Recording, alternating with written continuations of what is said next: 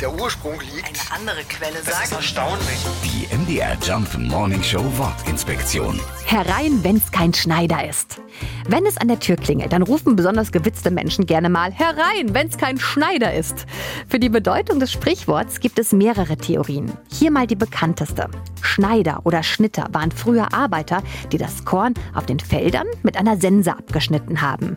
Bei Sense, ah, da sind wir schnell beim Sensemann und dem Tod angekommen. Und wenn der an der Tür klopft, wird's unangenehm. Also immer herein, wenn's kein Schneider ist.